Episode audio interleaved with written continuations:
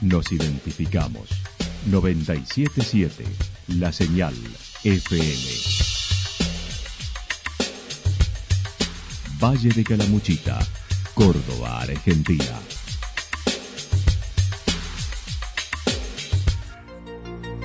El más completo resumen de las noticias de la región, encontralos todos los días a las 12 y 30, a las 16 y a las 22 horas. Panorama de noticias. Por la 977, la señal FM nos identifica también con las noticias.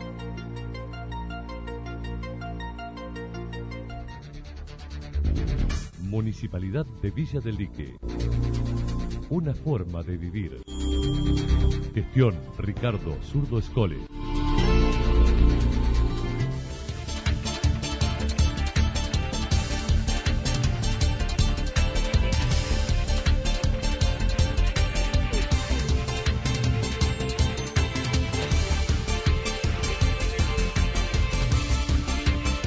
A esta hora hacemos un repaso por la información regional a través de los títulos. Quedó constituida la red aérea sanitaria del COE 8. Vacaciones presenciales luego de la escuela virtual esperando volver a las aulas.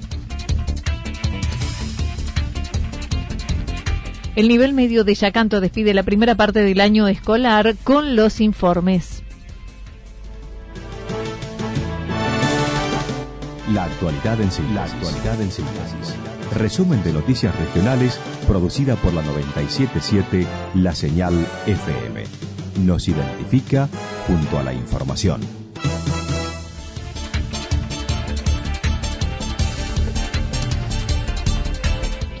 Quedó constituida la red aérea sanitaria del COE 8 el pasado sábado se llevó a cabo en el aeródromo de Altagracia una reunión con autoridades del COE 8, los intendentes de Altagracia y Almafuerte y autoridades de cinco aeroclubes de la región para presentar los protocolos de la recién constituida Red Aérea Sanitaria. Pablo Checa, integrante del Aeroclub de Villa General Belgrano y piloto, comentó. Así es, tuvimos una, una reunión informativa ahí en Altagracia como bien dijiste, participó el intendente Altagracia, Marcos Torres, el intendente Almafuerte y las autoridades del COE regional número 8. Luego de esa charla informativa, eh, tuvimos otra reunión de protocolos y modalidad de trabajo de la RAS, que es lo que se está conformando, que es la red aérea sanitaria, donde disertó el piloto Pablo Reynoso. Él es el es integrante de la comisión directiva de Altagracia y a su vez el coordinador de esta, de esta red aérea sanitaria. Lo integran los departamentos Calamuchita, Santa María y Tercero Arriba, además 21 pilotos voluntarios, representantes privados que poseen máquinas y pistas en campos particulares y 15 aeronaves. Es la primera vez, en realidad los primeros en formar esto fueron del Aeroclub de Jesús María. Eh, todo lo que es el norte de Córdoba lo abarcan ellos, que es muy extenso y las rutas eh, a veces no acompañan para el traslado rápido en el caso de los test eh, e hisopados que, fueron necesarios. A raíz de eso, Pablo Reynoso eh, formó este grupo en la regional número 8 del COE, de la cual forma parte el Valle de Calamuchita, Altagracia, una parte de Río Tercero. Formamos, somos cinco aeroclubes los que estamos presentes y un grupo de privados que tienen su pista privada en su campo con sus aviones somos 21 pilotos y 15 aeronaves a disposición. Se brindó esta capacitación a cargo del piloto Pablo Reynoso, buscando esta red quede conformada a futuro para otras situaciones de emergencia y complejidad para realizar por tierra. Participamos nosotros como pilotos en forma voluntaria, poniendo a disposición del COE, de la emergencia, ¿no? Eh, nuestras aeronaves y nuestra fuerza de trabajo. La idea de esto es que además de cumplir con la tarea en esta pandemia, es que trascienda y que quede formada esta raza para eventuales situaciones que, puedan ser necesarias, porque tenés situaciones donde con un auto tardas tres o cuatro horas en llegar, ya sea porque es temporada y hay mucho tránsito, etcétera. En un avión lo haces en 30 minutos o una hora, dependiendo de la distancia.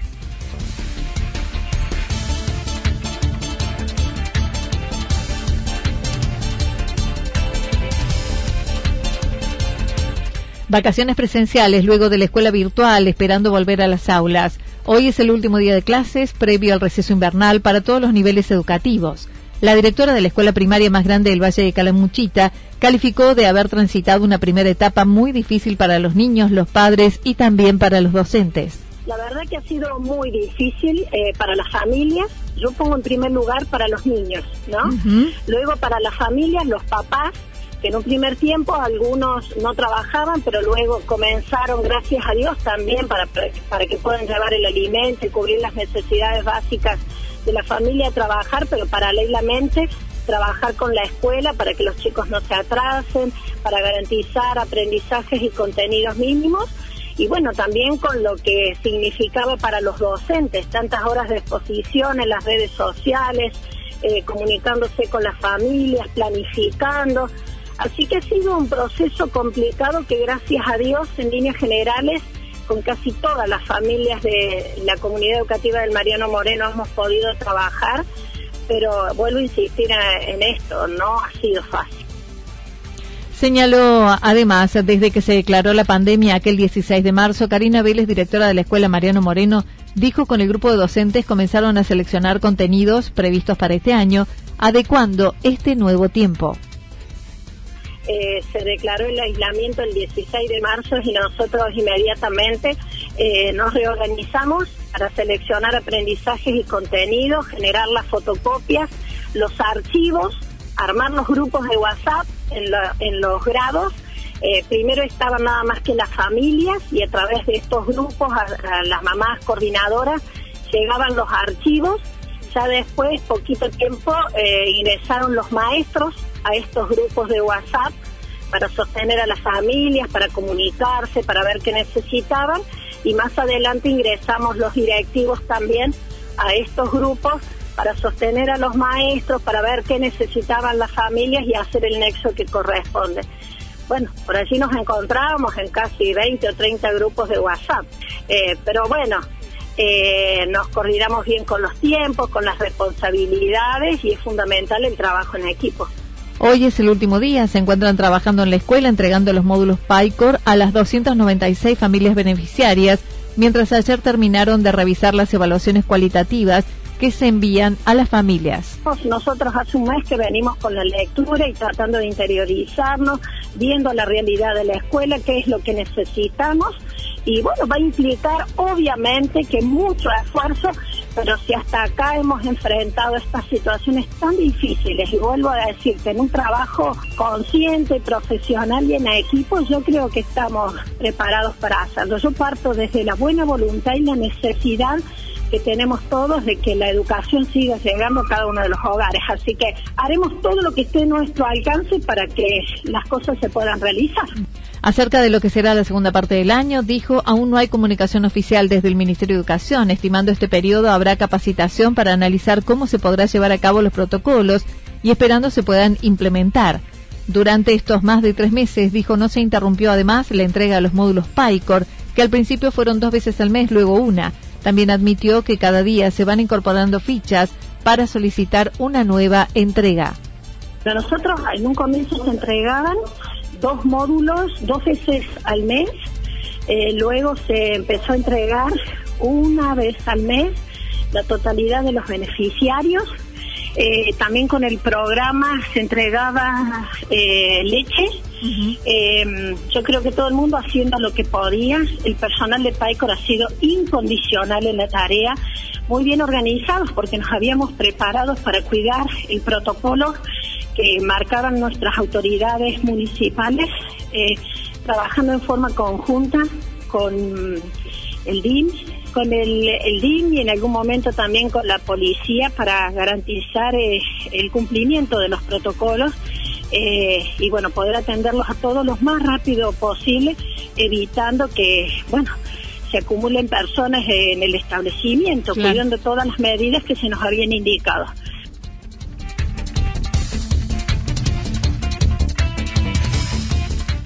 El nivel medio de Yacanto despide la primera parte del año escolar con los informes. El IPN 390 de Villa Yacanto también cierra su ciclo previo a las vacaciones de invierno. Desde el lunes se están enviando a las familias los informes de desempeño del alumno sin notas, pero sí son evaluativas de acuerdo a los trabajos realizados en esta etapa, según señaló Antonio Subils. Hoy estamos cerrando esta, esta primera parte del año. Eh, desde el lunes hemos estado enviando a las familias los informes de, de lo trabajado. Son informes sin notas, o sea, porque no se está calificando, pero sí se está evaluando. O sea, son, son dos cosas eh, distintas. Una cosa es eh, evaluar y otra cosa es ponerle a esa evaluación un número. El número no se está poniendo, pero sí a cada estudiante en distintos momentos, cada vez que el estudiante entregó alguna actividad, el profesor le ha hecho una, una devolución diciéndole si esa actividad estaba bien hecha, si le faltó algo, si, si podría mejorarlo, si podría ampliarlo o si estaba realmente completo, digamos. Esa es la evaluación que se estuvo haciendo. Entonces, en el informe que se envía, que se envió en estos días, eh, simplemente quisimos eh, manifestar a, a, las familias en qué espacios curriculares los estudiantes habían sido evaluados porque habían entregado actividades y en cuáles no. Remarcó, han sido instancias distintas y difíciles, pero destacando el vínculo logrado con la familia y poder brindar un encuentro más personalizado creo que lo, los profesores han trabajado, pero mucho más que eh, estando en, la presencialidad, que ha sido una demanda constante, digamos. Imagínense que explicarle eh, a, muchas veces a cinco estudiantes eh, podía llevarle 10, 15 minutos por teléfono con cada uno, digamos. No, no, no ha sido un, una tarea fácil, pero hemos tenido logros o sea, aún con todas las dificultades, nosotros vemos que hemos logrado muchas cosas. Hemos logrado un vínculo con las familias, hemos logrado reconocer la, heterogeneidad de cada uno de los chicos, de los chicos y de las chicas de, nuestra escuela, y también hemos visualizado eh, problemáticas que, por ahí, cuando están los 20 o 25 chicos chicas juntas en el aula, no los, no lo descubrimos, digamos pero así con ha sido tan personalizado por ahí hemos logrado otras cosas entonces tiene sus pros y sus contras Acerca del regreso a la escuela, dijo, desde el Ministerio informaron que por ahora, luego de las vacaciones, habría reuniones virtuales, tanto con inspección como con los docentes. Estuvimos ilusionados en que el regreso a clases ya lo íbamos a hacer desde la escuela, al menos el personal. Nosotros sabíamos que los chicos todavía no teníamos la expectativa de que el personal pudiera reunirse en la escuela y ayer nos llegó eh, el memo 8 del Ministerio de Educación donde nos invitan a guardar los dos primeros días de actividades, 27 y 28, sería el lunes y martes después del receso, para reuniones virtuales. O sea que todavía no estaríamos abriendo las escuelas o sea, eh, nos piden reuniones con nuestra inspección y después reuniones con los profesores. Nosotros las reuniones sí las estamos haciendo en alguna plataforma eh, en donde podemos eh, compartir ¿no? algunas cosas con los profes.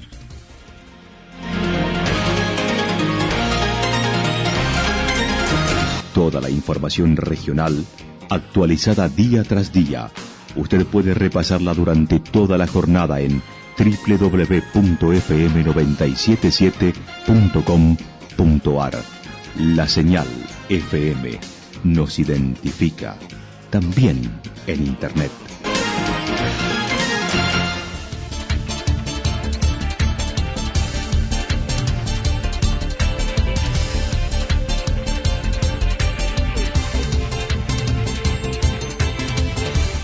El pronóstico para lo que resta de la jornada indica algo nublado, temperaturas máximas que estarán entre los 11 y 13 grados para nuestra región, el viento soplando del sector noreste entre 13 y 22 kilómetros en la hora. Para mañana jueves anticipan despejado, temperaturas máximas que podrán estar entre los 13 y 16 grados, las mínimas entre un grado bajo cero y un grado sobre cero, el viento estará soplando del sector norte entre 23 y 31 kilómetros en la hora, sobre todo hacia la tarde. Datos proporcionados por el Servicio Meteorológico Nacional. Municipalidad de Villa del Lique. Una forma de vivir. Gestión Ricardo Zurdo Escole. Lo que sucedió en cada punto del valle. Resumimos la jornada a través del informativo regional en la 977. 977 La Señal FM.